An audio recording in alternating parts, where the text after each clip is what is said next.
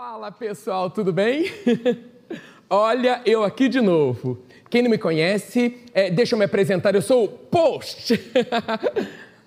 eu tô tão feliz, tão feliz, porque eu recebi tanto sim essa semana. Olha, parabéns, viu? ah, e eu tô lembrando aqui da mensagem maravilhosa que a pastora Daisy falou semana passada. É, deixa eu resgatar aqui algumas coisas, só um instantinho. Era sobre alguma coisa de Jó, se eu não me engano. Não, não, era a mulher de lá. É, ah, não, já sei, a mulher que fez o pão de ló, é isso. ah, não, não, nada de pão, porque eu disse sim para dieta essa semana. Farinha zero, isso. Peraí, era, era, era sobre Noé, isso, Noé. Ah, aqui, viu? Olha a importância de anotar, gente. Lembrei, tá aqui, tá aqui, ó, anotadinho era sobre uma mulher para ser relembrada. Isso. Ai, relembrar é comigo mesmo. É, é, cola comigo e vamos juntos nessa, tá bom? Lembrem-se da mulher de Ló. É, é Lucas 17, 32. Isso. Hum, pastora Deise falou quatro pontos, foi isso. O primeiro foi assim: é, quem foi que falou essa palavra? Ah, foi Jesus. Uma pessoa cheia de amor, misericórdia e compaixão. Essa foi fácil, hein? Segundo ponto, peraí. É, Jesus pediu para lembrar de quem mesmo? Ah, fácil, né? Da mulher de Ló. Isso. peraí. O terceiro, para quem que Jesus estava falando essa mensagem? Os discípulos. Isso. O quarto ponto foi qual a cautela de Jesus transmitida nessa mensagem, nessa passagem aqui, hein? Ele fala como se todos corressem o risco de esquecer essa questão. Importância da gente lembrar, hein? Pra gente, a gente não pode esquecer disso. E o quinto e último ponto. Hum. Ah, esses fiquem bem atentos e anotem aí, porque a pastora Daisy vai revelar isso hoje ela pediu para eu lembrar ela, então, pastora, o quinto ponto fica por sua conta, hein? hum, gente, por hoje é só. E até a próxima. Até, até a próxima, tá bom? Ó, um beijo do post. até mais. Bom dia, queridos. Esse pastor é maravilhoso, né? Quem assistiu ontem a peça lá, a peça não, né? O espetáculo lá, ele foi demais mesmo. Mas obrigado por ele ter nos lembrado, né? Você não esqueceu, não, né? Então vamos orar antes da gente começar. Agradecer a Deus. Pai, muito obrigado por essa manhã. Obrigado, Pai, pela presença do Espírito Santo, porque é Ele que nos faz lembrar de todas as coisas. A tua palavra diz que sem ti, Jesus, nós não podemos nada, nós não somos nada, nós não temos nada. E é pelo Espírito Santo que nós temos todas as coisas e podemos fazer todas as coisas naquele que nos fortalece. Que o seu nome seja exaltado nessa manhã, que saiamos daqui mais parecidos com Jesus. E eu te agradeço por isso em nome de Jesus. Amém. Bom, então, queridos, é, o Eli mudou para mim a cor, né? Era vermelho, o slide passou para azul, né? E ó, gente, estou com o iPad novo. Quem pede, recebe, né? Está na Bíblia? Ele tinha esse iPad há 10 anos. E, e, ele ganhou de um pastor um, um, iPad novo e agora eu tenho. Então, gente, pede, né? Vocês têm que pedir. Peraí. Aqui. Então, agora eu tenho esse aqui que é mais tranquilinho para fazer. Então, esse é o título, Uma Mulher para Ser Relembrada. Nós falamos dessa passagem de Lucas 17, 32, você lembra? Lembre-se da mulher de Jó, né? Numa outra passagem de Jó. Ai, Jesus. Está vendo como a gente esquece? É da mulher de Ló. Numa outra passagem, numa outra versão, diz assim: lembre-se do que aconteceu com a mulher de Ló. Jesus está falando, aconteceu alguma coisa, quer dizer, é uma advertência incrível para nós, né? Mas, gente, eu vou deixar esse ponto quinto para o final da mensagem. Ah, eu prometo que eu vou chegar lá, tá? Mas eu vou fazer uma pergunta aqui. O que, que essa mulher de Ló que viveu há milênios de anos atrás tem a ver conosco hoje. Tudo. Tudo, que se não tivesse, Jesus não teria falado. Então, nós vamos tirar três lições, eu botei aqui, para a gente aprender um pouquinho com ela, porque quando ele diz lembrem-se, e vocês vão ver mais na frente o contexto, é, ele está nos alertando algumas coisas, né? Então, a primeira lição que a gente vai tirar, eu já vou chegar lá no quinto ponto, só um pouquinho, é esse espírito religioso. Então, a gente vai ver o seguinte, que essa mulher, senhora Ló, né? Ela, ela tinha um espírito religioso e ela, gente, era muito favorecida comparando com aquelas pessoas ou mulheres daquele tempo, ela foi altamente favorecida. Porque naquele tempo as pessoas não tinham um relacionamento pessoal com Deus. Deus falava através dos profetas, dos reis, né, dos, sacerdotes. Mas ela foi cair exatamente numa família especial.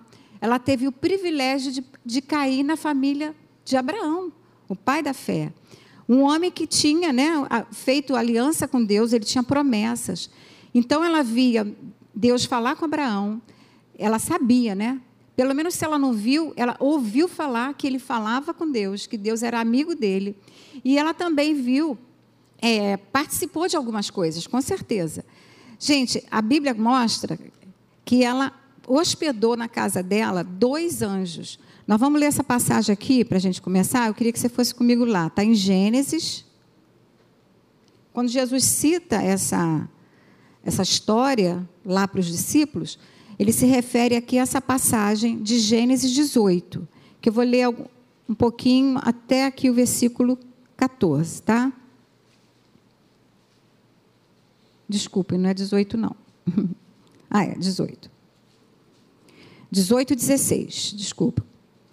Então diz assim: Tendo se levantado dali aqueles homens, aqueles homens eram dois anjos. Né? Vocês lembram que Deus tinha descido para falar com Abraão com mais dois anjos. Deus mandou esses anjos para irem a Sodoma. E Abraão ia com eles para os encaminhar. Diz o Senhor: Ocultarei a Abraão o que estou para fazer? Aí você conhece a história, né? Deus contou para Abraão tudo o que acontecia. Vamos pular para o 22. Então partiram. Desculpa, gente. Vamos para o 19. Desculpa. Vamos para o 19. Ao anoitecer vieram os dois anjos a Sodoma, a cuja entrada estava Ló assentado. Este, quando os viu, levantou-se e, indo ao seu encontro, prostrou-se o rosto em terra e disse-lhes: Eis agora, meus senhores, vinde para a casa do vosso servo, pernoitar nela e lavai os pés. Levantar-vos-eis de madrugada e seguireis o vosso caminho. Responderam eles: Não, passaremos a noite na praça. Os anjos falaram. Instou-lhe muito e foram e entraram na casa dele. Deu-lhes um banquete, fez assar os pães asmos e eles comeram. Mas antes que se deitassem, os homens daquela cidade cercaram a casa, os homens de Sodoma, tanto os moços como os velhos, sim, todos os povos de todos os lares. Chamaram Ló e lhe disseram: Onde estão os homens que à noite entraram em tua casa? Traze-os para fora para que abusemos deles. Saiu-lhes então Ló à porta, fechou-se após si e lhes disse: Rogo-vos, meus irmãos, não façais maus. Eu tenho duas filhas virgens, eu vou las trarei. Tratai-as como vos parecer, porém nada façais a estes homens, porquanto se acham sobre a proteção do meu teto. Eles, porém, disseram: Retira-te daqui. E acrescentaram: Só ele, estrangeiro, vem morar entre nós e pretende ser juiz em tudo? A ti, pois, faremos pior do que a eles. E arremessaram-se contra o homem, contra Ló, e, e se chegaram para arrombar a porta. Porém, os homens, estendendo a mão, que são os anjos, fizeram entrar Ló e fecharam a porta e feriram de cegueira os que estavam fora, desde o menor até o maior, de modo que se cansaram à procura da porta. Então disseram os homens a Ló: Tens aqui alguém mais dos teus? Genro, teus filhos, tuas filhas, todos quantos tens na cidade, faze-os sair deste lugar, pois vamos destruir este lugar, porque o seu clamor tem se aumentado, chegando até a presença do Senhor. E o Senhor nos enviou a destruí-lo.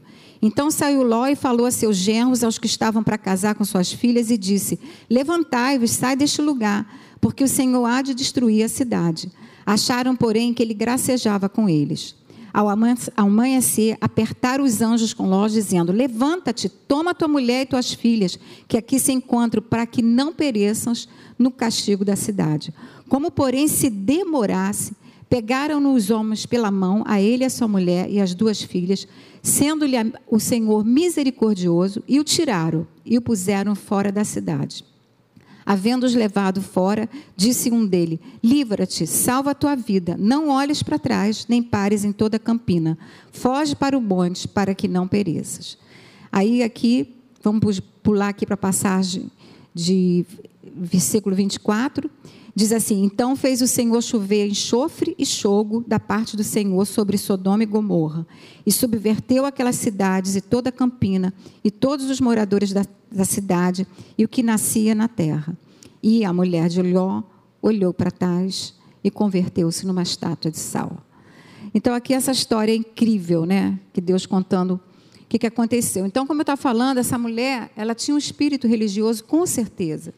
Porque, embora ela vivesse com Abraão, tivesse todo conhecimento disso tudo, ela hospedou na casa dela, gente, dois anjos. A Bíblia diz que foi dado um banquete, foi feito pães asmos. Já pensou você receber na sua casa dois anjos? Além disso, ela ouviu, né? Tudinho, todos os, o que ele, todas as, eh, os alertas. Olha, vocês, vocês têm que fazer assim, vocês têm que sair daqui rápido. Né? Ela viu que aqueles homens de Sodoma queriam abusar desses anjos. Isso tudo ela viu, gente, ela estava lá. Né? Ela viu os anjos fecharem a porta, viram eles ferirem de seguir aqueles homens. É tão incrível que a Bíblia diz que eles foram feridos de cegueira, mas eles continuaram, gente, tentando encontrar para abrir a porta. O cara estava cego e ele queria entrar. Os caras, né? Porque eram muitos, né?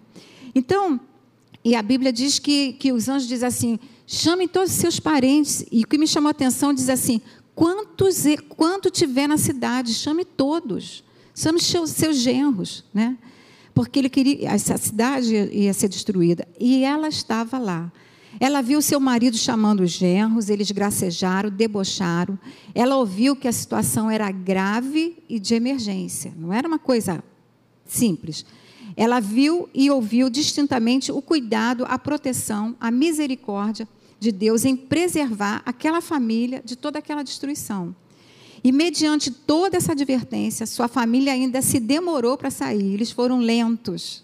Gente, o, o perigo era iminente. E eles, a Bíblia diz que eles se demoraram, né? ao ponto deles terem ser carregados pelas mãos pela, pelos anjos. Né? Ela, Ló e suas filhas. E eles os guiaram para fora da cidade que ia ser destruída. Que privilégio. Poder sair daquele lugar, né? Mas o que, que esses privilégios produziram na vida dela?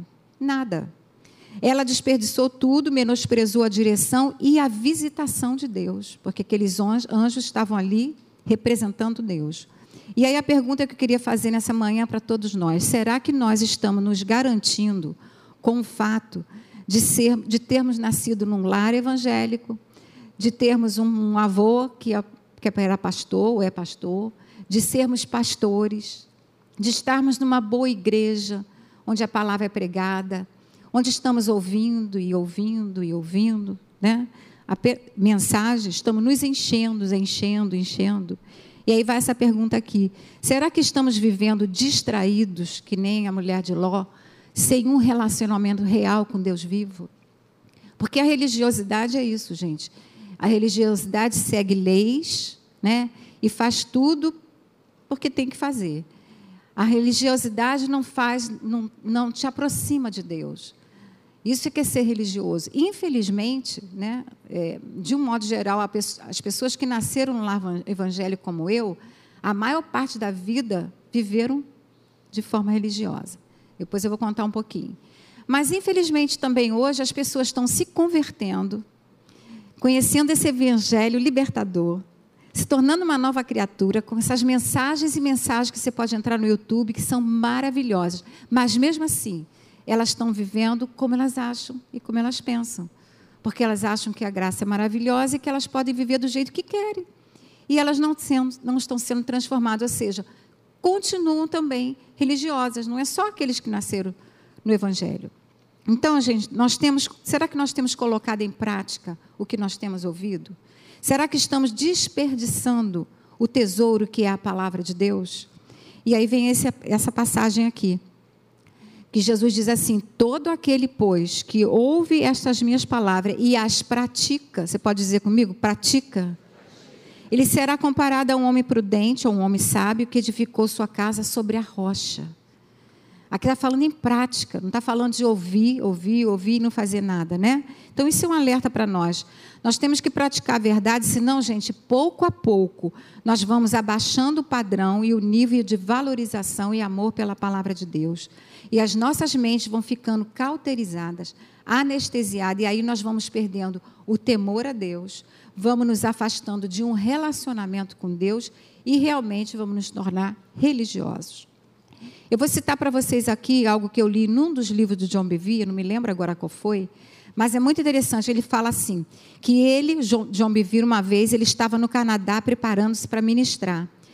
Estávamos no meio do louvor e da adoração quando o Espírito do Senhor me fez esta pergunta: John, você sabe o que é um espírito religioso?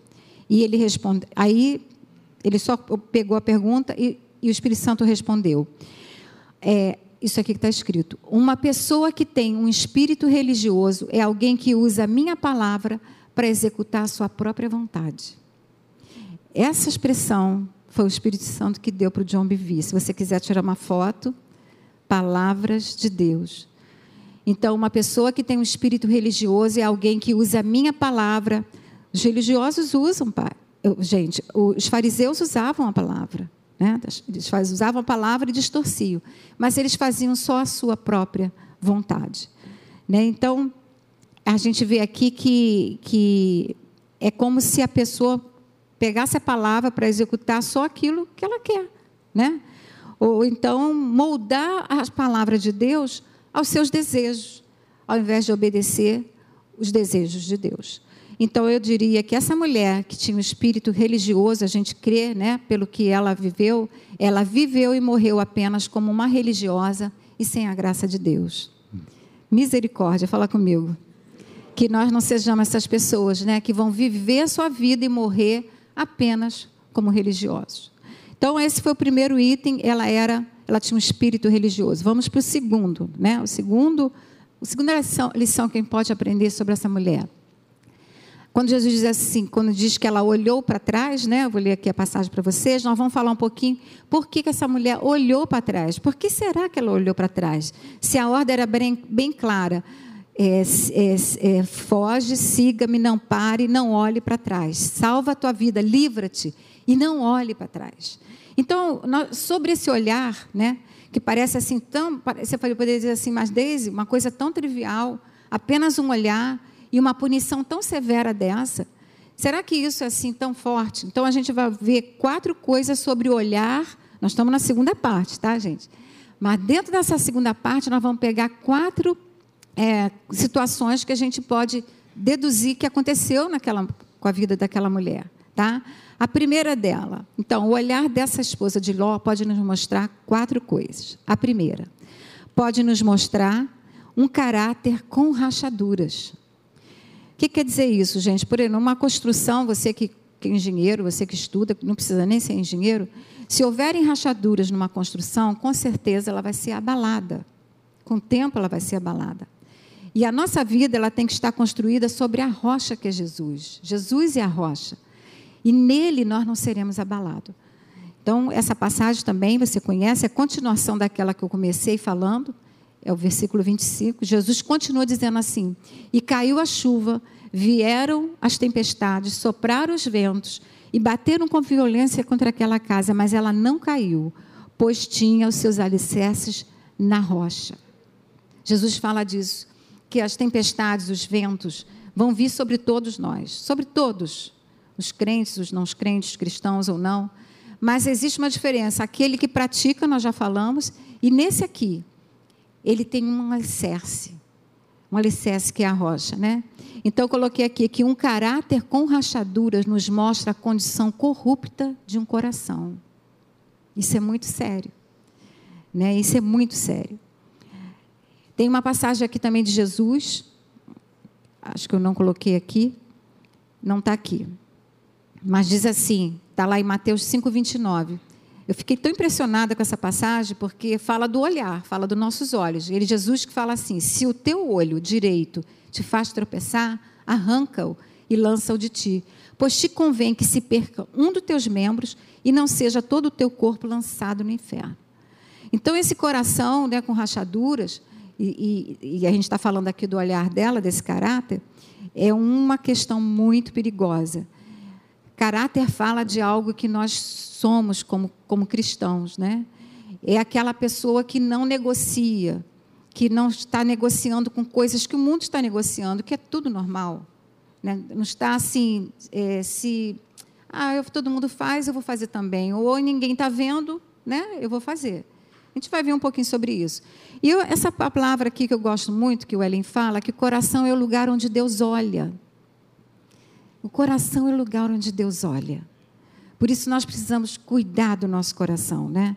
Eu coloquei aqui também que o coração é onde se formam as qualidades dignas de serem cultivadas, que é o caráter de Jesus, que é o fruto do Espírito. O fruto do Espírito nada mais é do que o caráter de Jesus: amor, alegria, paz, paciência, bondade, benignidade, fidelidade, mansidão, domínio próprio. Tudo isso estava na pessoa de Jesus. Essas são as características que nós devemos cultivar todos os dias da nossa vida. Né? Então, o coração dela, dessa mulher, estava longe de Deus. O coração dela estava em Sodoma. E ela não saiu de Sodoma. Fisicamente ela saiu de Sodoma, mas ela não saiu de Sodoma. Sodoma estava dentro dela. Como o povo no deserto que saiu do Egito, eles também olharam para trás. Eles estavam com saudade das coisas do Egito. Eles foram libertos da escravidão, mas continuaram com a mentalidade de escravidão. O coração dessa mulher continuou apegado a tudo que ela deixara naquela cidade. Uma vida confortável, né? a Bíblia diz que ela era rica, né? tinham muitos gados. Uma vida despreocupada e prazerosa. Então, a esposa de Ló, aí eu botei aqui, um coração desprotegido significa um desastre, que foi o que aconteceu. Ela não protegeu o coração dela. Eu acho que eu tenho umas passagens que fala aqui, vou falar um pouquinho sobre essa aqui ela não protegeu. E nós precisamos proteger nosso coração, né? Sobre tudo que você deve guardar. O que, que você tem que guardar? O seu dinheiro? Não, o seu coração, né? Então, aqui, essa passagem de Hebreus 12, 2 diz assim: é, olhando, é, a pergunta, eu vou voltar aqui antes de eu falar isso aqui. O que Deus, eu botei aqui, o que Deus tem para você e para mim, gente, é muito maior do que aquilo que nós gostamos, do que nós queremos, do que nós desejamos, né? Ou até mesmo daquilo que nós achamos que é certo e melhor. É isso que Deus tem para nós. Nós precisamos acordar e nos conscientizar e valorizar o caminho que Ele tem preparado para nós e cuidarmos do nosso coração. Essas passagens que eu vou ler vou rapidinho para você não estão na tela. Mas Provérbios 14, 12 diz assim: Há caminho que ao homem parece direito, mas ao final dá em caminho de morte. Que pena que ela não conhecia essa passagem de Provérbios. O coração do homem pode fazer plano, mas a resposta certa vem dos lábios do Senhor. Está lá em 15, 24. Para o sábio, há o caminho da vida que o leva para cima, a fim de evitar o inferno embaixo. Gente, são palavras de Deus em Provérbios. A outra diz assim: Filho meu, dá-me o seu coração. Essa semana eu vi uma. Um, alguém me mandou um postzinho tão bonitinho. Era uma pessoa pequenininha segurando um coraçãozinho. E ela dizendo assim para Deus: Isso é tudo que eu tenho. Aí Jesus, bem grande, não sei se quem já viu essa figura. Jesus falando assim: É tudo que eu quero. E ela com aquele coração pequenininho, bem pequenininha. E ela dizendo: É tudo que eu tenho. E ele falou: É tudo que eu quero. E ele diz isso: Filho meu, dá-me o seu coração. Outra passagem em Provérbios diz assim: Filho meu, se o teu coração agir com sabedoria, o meu coração se alegrará. Que coisa linda, né? E sobre tudo que se deve guardar, guarda o teu coração, pois dele procedem as saídas da vida. Eu tava, quando eu estava pensando sobre isso, eu pensei sobre Davi. Com todos os erros de Davi, Deus diz que ele era um homem segundo seu coração. Né? Então, não, não, importa os erros que você fez, não importa o que você né, já, já fez na vida, Deus olha o seu coração. Por isso que é importante quando a Bíblia diz que um coração quebrantado e contrito, Deus não despreza.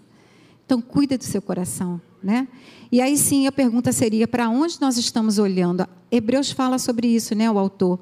Nos diz para onde nós devemos olhar, olhando firmemente para o autor e consumador, consumador da fé, Jesus, o qual, em troca da alegria que lhe estava proposta, suportou a cruz, não fazendo caso da ignomínia, e está sentado à destra do trono de Deus.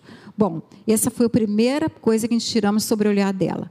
A segunda coisa, pode nos mostrar uma vida de desobediência a uma ordem direta e precisa que foi dada. Foi dada uma ordem direta, gente. Qual foi a ordem? Eu vou ler para vocês Gênesis 19, 7. Havendo-os levado para fora, acho que está aqui. Havendo-os levado para fora, um deles, aqui é são os anjos, falou: Livra-te, salva a tua vida, não olhes para trás, nem pares em toda a campina, foge para o monte, para que não pereças.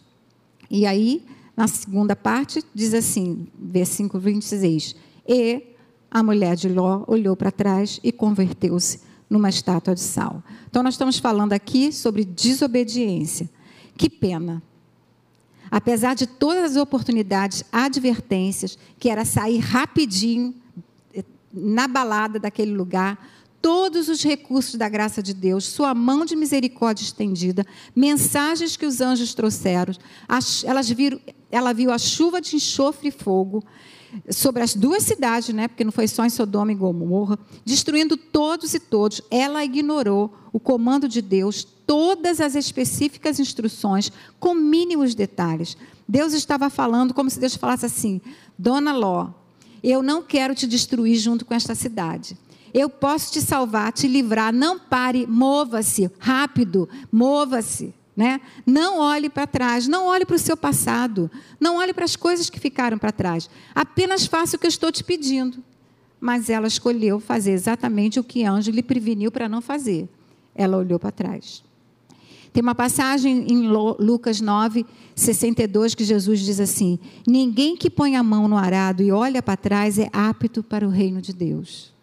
Hebreus 2, 1 diz assim: Por isso, meus queridos, é preciso que prestemos maior atenção ao que temos ouvido, para que jamais nos desviemos. Está lá em Tiago, Tiago 2, 1, 22 e 24. Tá?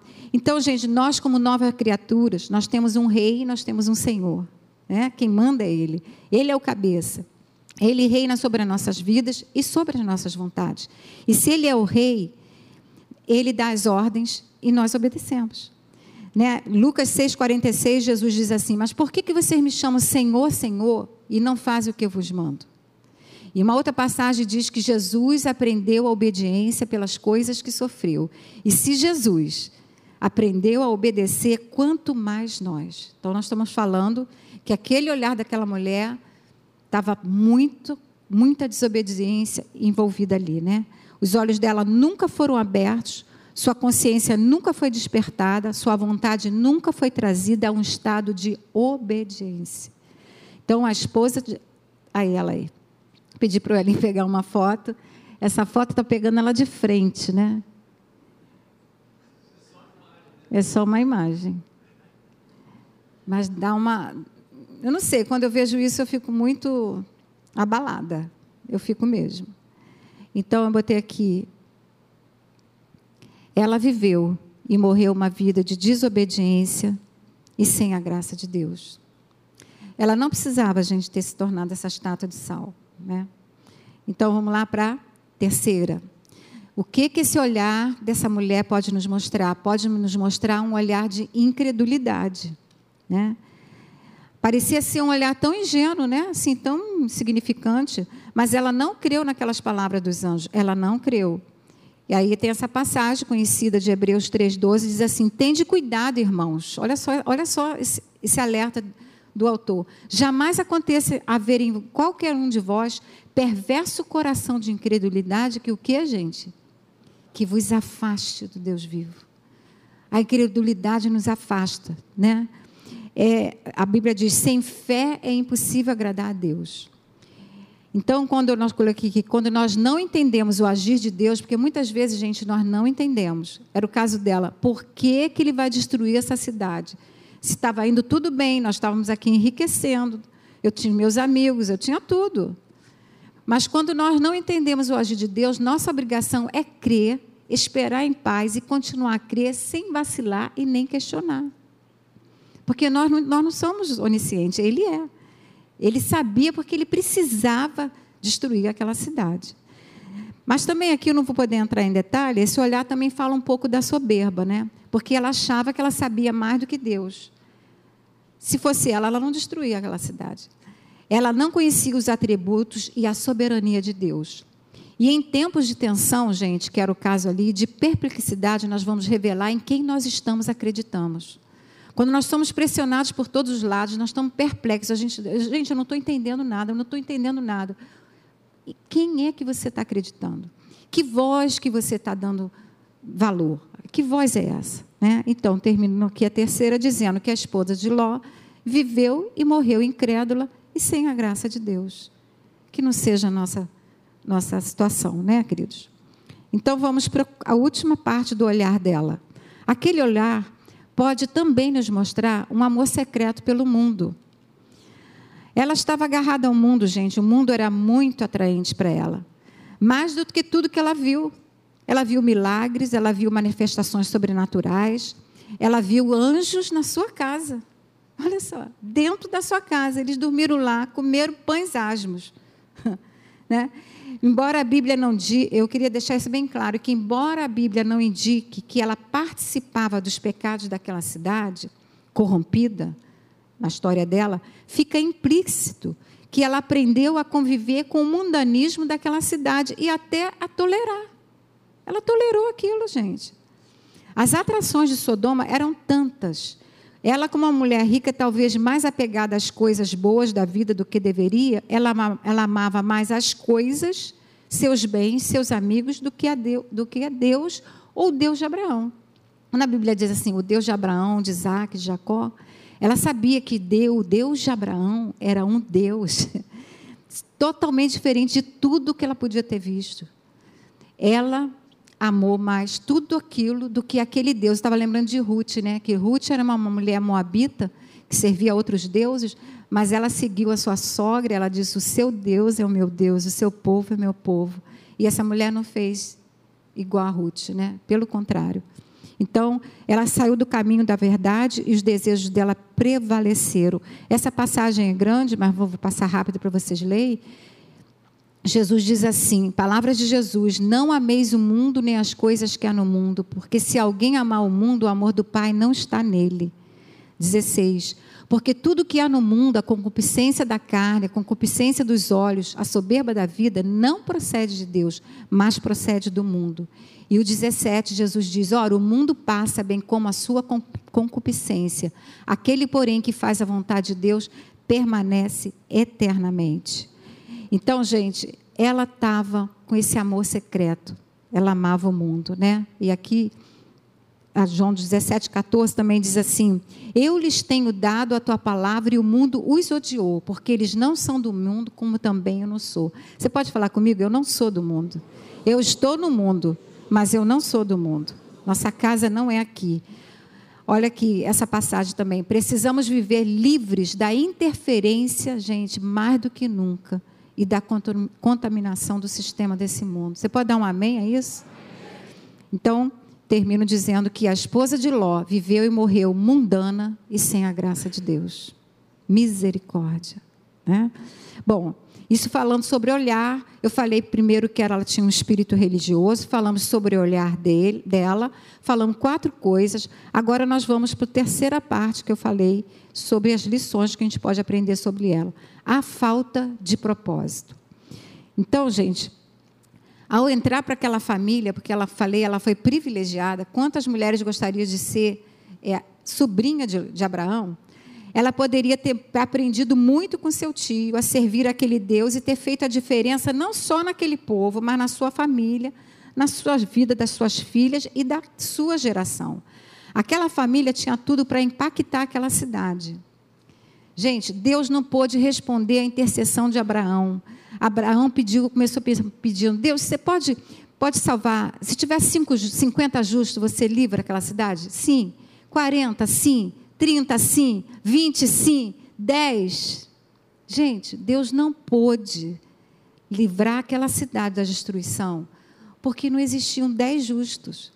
E aqui fala o que, que aquela família que diz que foi se estendendo as suas, suas tendas até chegar lá dentro de Sodoma.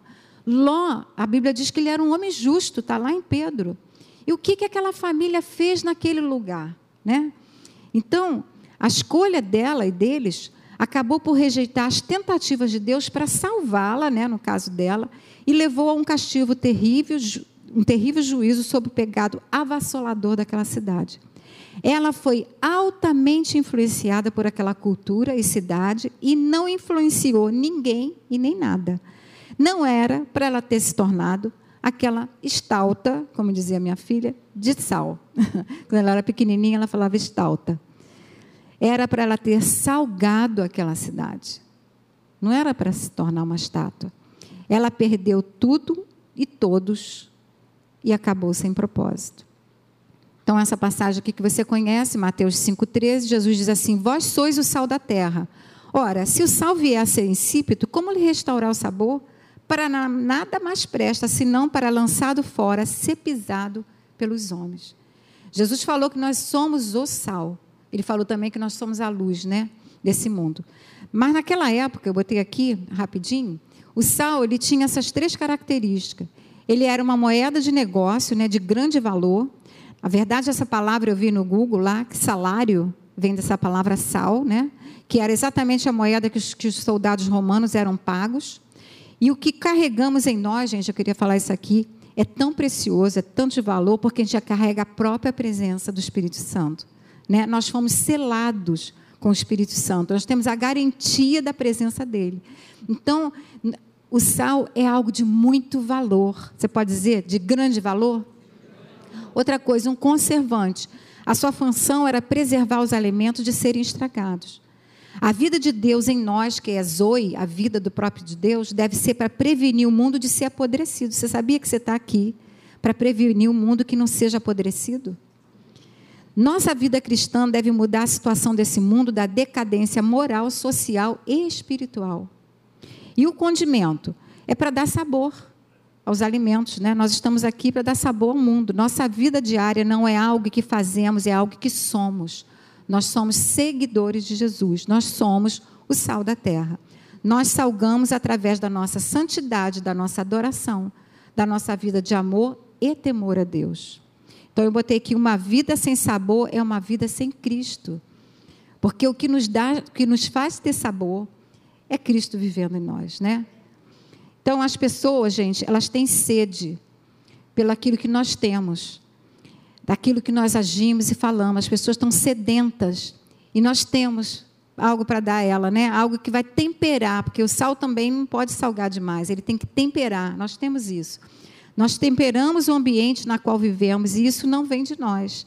E pelo Espírito Santo que habita em nós. Nós somos a extensão de Jesus aqui na terra. Se ele era a luz do mundo, ele diz que nós devemos ser, nós somos a luz do mundo e nós somos o sal da terra. E essa passagem todo mundo conhece. Pode me dizer quanto tempo eu tenho? Estou bem na fita? Estou, né? 1 João 4,17b, que todo mundo conhece, pois segundo ele é, quem é esse ele é aí? Quem é esse ele é? É Jesus.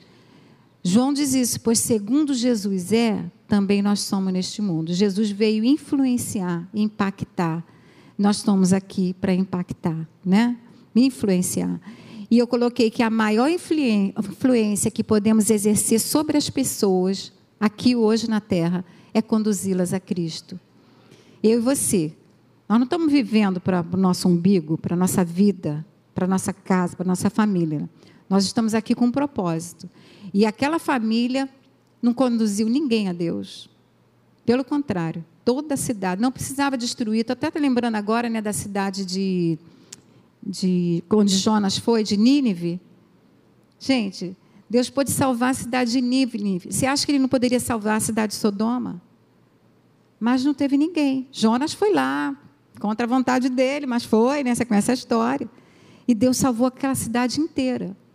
Então, nós conduzirmos a Cristo, gente, é a maior influência que eu e você podemos ter.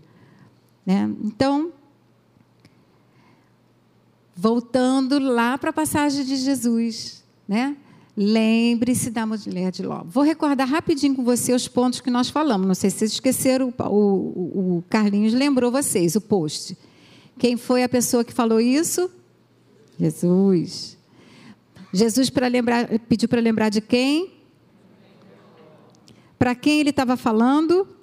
Olha, gente, nota mil, hein? Caramba! Qual a cautela que Jesus transmitiu naquela passagem? Essa ficou mais difícil, né? Esqueceram? É porque ele sabia que nós podíamos esquecer. ele sabia que nós corríamos o risco e o perigo de esquecer. Por isso que ele falou: lembre-se, né? Então agora, gente, tchan, tchan, tchan, tchan. Chegou a quinta parte, o quinto ponto. Foi tão engraçado que eu tenho uma manicure muito querida e ela disse que ia me assistir. E quando eu fui ontem lá, ela disse assim: Pastor, eu fiquei a semana inteira querendo saber qual era o quinto ponto. Eu nem sei se ela veio hoje. A Andrea está aí? Não, né? Ela, não, ela mora bem longe, mas acho que ela está assistindo. Oi, André, um beijo para você, tá? Agora, André, você vai saber qual é o quinto ponto. Qual é o quinto ponto? Qual o propósito de Jesus adverti-los com essas palavras? Lembre-se da mulher de Jó. Você pode repetir comigo? Qual o propósito? Qual era o propósito? Então agora você vai abrir sua Bíblia lá em Lucas. Nós vamos ver. Já estou terminando, tá, gente? Lucas 17. Nós vamos ler alguns, alguns, algumas passagens aqui. Começando no 20. Lucas 17, 20. Diz assim: Interrogado pelos fariseus sobre quando viria o reino de Deus, Jesus lhes respondeu: Não vem o reino de Deus com visível aparência. Pula lá para o 24. Não, para o 22. A seguir, olha só, a seguir, ele se dirigiu para quem, gente? Para os discípulos. Ele falou assim: Virá o tempo em que desejareis ver um dos dias do filho do homem e não vereis. Aí pula para o 24. Porque assim como o relâmpago fuzilando brilha de uma outra de uma a outra extremidade do céu, assim será no seu dia o filho do homem. Pula para o 26. Assim como foi nos dias de Noé, será também nos, filhos, nos dias do filho do homem. Comiam, bebiam, casavam, davam-se em casamento até o dia em que Noé entrou na arca e veio o dilúvio e destruiu a todos. O mesmo aconteceu nos dias de Ló. Comiam, bebiam, compravam, vendiam, plantavam e edificavam. Mas no dia em que Ló saiu de Sodoma, choveu do céu fogo e enxofre e destruiu a todos. Assim será no dia em que o filho do homem se manifestar. Pula para o 32. Lembrai-vos da mulher de Ló. E a gente para aqui um instantinho. Então, gente, qual era o propósito? Ele estava falando sobre os últimos dias. Né? Ele estava, eu botei aqui a resposta. Ele estava, ele estava, a pergunta seria: será que nós estamos preparados? Jesus estava assim, gente, vocês precisam ficar preparados para o tempo do fim. Por isso que no meio dessa passagem, que ele fala que da destruição de, de, de, quando Noé, quando o mundo foi destruído, né? Por Noé lá, através daquela arca, ele manda ele construir aquela arca. Ele diz que só ele e a família dele foi livre. Ele fala sobre Sodoma e Gomorra. Ele está falando agora para os discípulos. Ele já não está mais falando para os fariseus. E ele fala que, ele, que, que esse, esse propósito era uma advertência dele de nós estarmos preparados para o tempo do fim. Então, gente, é, ele diz que esse estado de despreparo que muitos vão estar, né, sem discernir o tempo que estão vivendo, sem sensibilidade aos sinais e à proximidade da sua volta. Você crê que Jesus está às portas? Eu creio. Eu creio, gente. São muitos sinais, né? Quantas advertências nós temos recebido, quantas mensagens nós temos ouvido, né? palavras inspiradas. Então, nós precisamos viver intencionalmente com foco na, na eternidade. Deus não quer que a gente viva a nossa vida, gente, assim.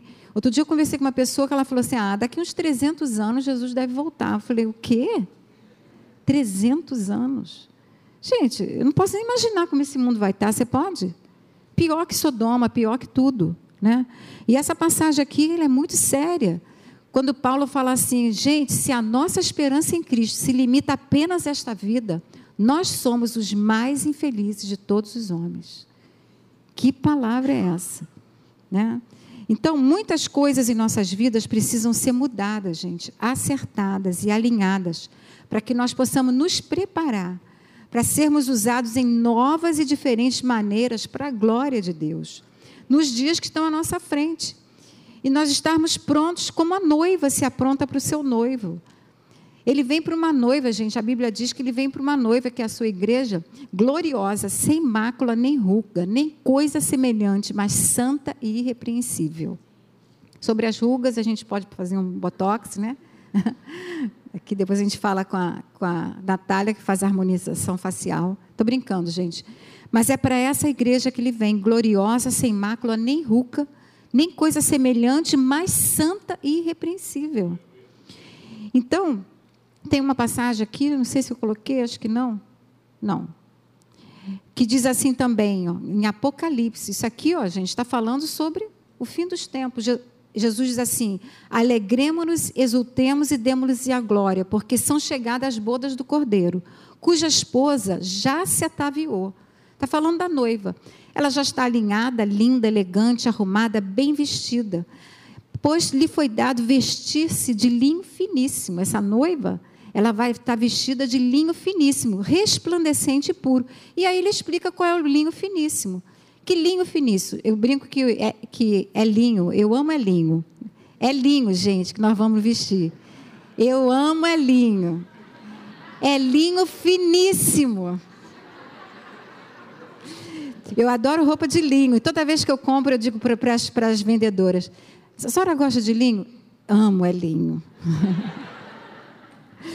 Olha o que, que a palavra diz. Porque o linho finíssimo, sabe o que, que são, gente? Os atos de justiça dos santos. Esse é o linho finíssimo. Então, gente, Deus é o mais interessado que cumpramos nosso destino. Aquele que começou, ele deseja terminar né, os seus planos na nossa vida, mas nós temos que cooperar.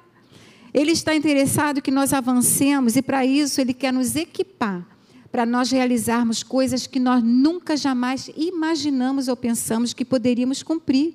Claro, com a ajuda do Espírito Santo. Coisas muito acima, gente, da nossa capacidade e até dos nossos sonhos e limites. Ele deseja que nós, como seus filhos e representantes, possamos estabelecer, aumentar e expandir cada esfera da sua influência aqui na Terra. Isso através, como eu falei, da intervenção total, né, liberdade total do Espírito Santo. Ele deseja que saiamos do padrão das coisas velhas que estávamos acostumados, das tradições e da superfície. Ele deseja nos levar a um nível muito mais profundo. Você pode dar um amém para isso?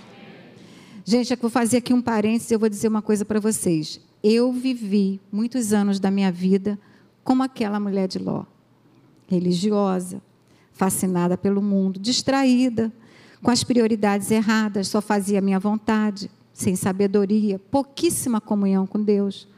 Eu não conhecia esse pai de amor e muito menos a mim. Se você não conhece seu pai, você não sabe quem é, não tinha identidade. Tudo que eu fiz foi por uma conclusão apenas humana.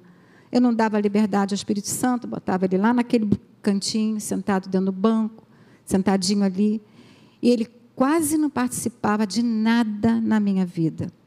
Já pensou? Já pensou, gente? Que vida, né?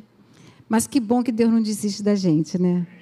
Salvo pela graça, pela bondade dele, que nos conduz ao arrependimento. Glória a Deus pela bondade dele que me conduz ao arrependimento. Obrigada, Pai.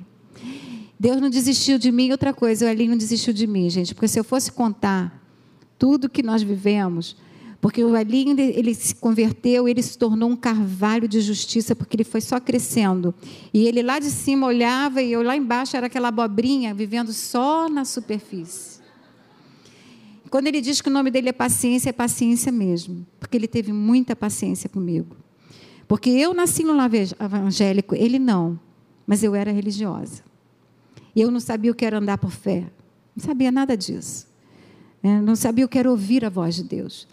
Então, gente, eu agradeço a Deus pela bondade dele, mas eu agradeço a você, amor, por você nunca ter desistido de mim. Nunca, né? Deus sempre nos dará uma nova, chance, gente, para recomeçar e colaborar com seus planos. Vamos acordar e sair desse lugar raso e sem propósito. E a pergunta seria o seguinte: como você quer ser lembrada? Como queremos ser lembrados? Como os homens de Deus, Davi, né, que teve seus erros imperfeitos, mas que creram? Ou como aquela mulher de Ló? Hum, hum, hum. Não. Gente, esse é o ano da decisão, né? Deixa eu botar aqui atrás. Eu coloquei que dia a dia nós estamos construindo para a eternidade. Tendo isto em mente, nossa vida só faz sentido se tivermos aprendido a andar em amor, produzindo fruto do Espírito. O nosso pensar, falar e viver devem ser diferenciados do mundo, para que possamos impactar outras vidas. Essa passagem de Josué, você conhece, né? A gente fala muito sobre família. Josué diz assim: eu e a minha casa, nós vamos servir ao Senhor. Ele diz assim: Porém, se vos parece mal vossos olhos servir ao Senhor, escolhei hoje a quem servais, se aos deuses a quem serviram os vossos pais, que estavam além do rio, ou aos deuses dos amorreus em cuja terra habitais. Porém, eu e a minha casa serviremos ao Senhor. Então, eu termino aqui a minha palavra, antes de passar a última mensagem aqui de versículo. Eu queria que você abaixasse sua cabeça e eu queria falar para quem parou no caminho e olhou para trás. Alguém que esteja nos assistindo pela internet. Se você parou no caminho, igual aquela mulher de Ló, e olhou para trás, querido, Deus te ama demais. Ele tem te chamado para viver uma vida abundante, como ele tem te alertado. Ele deseja que ninguém se perca, e se perca, e como filho pródigo, ele anseia pelo retorno do seu filho. Nesta manhã, ele está olhando para você, para ver se você está a caminho de volta. Deus está olhando, Deus está, está lá se esperando. Será que ele vai voltar? Será que ela vai voltar?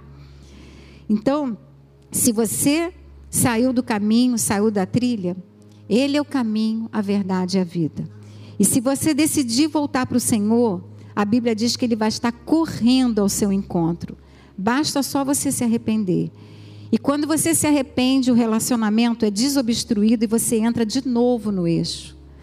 Isso se chama mudança de mentalidade, arrependimento, metanoia, mudança de direção. Né? Então, esse é um apelo que eu estou fazendo para você que se afastou, né? que olhou para trás, mas, gente, nunca é tarde demais. Deus é maravilhoso, né?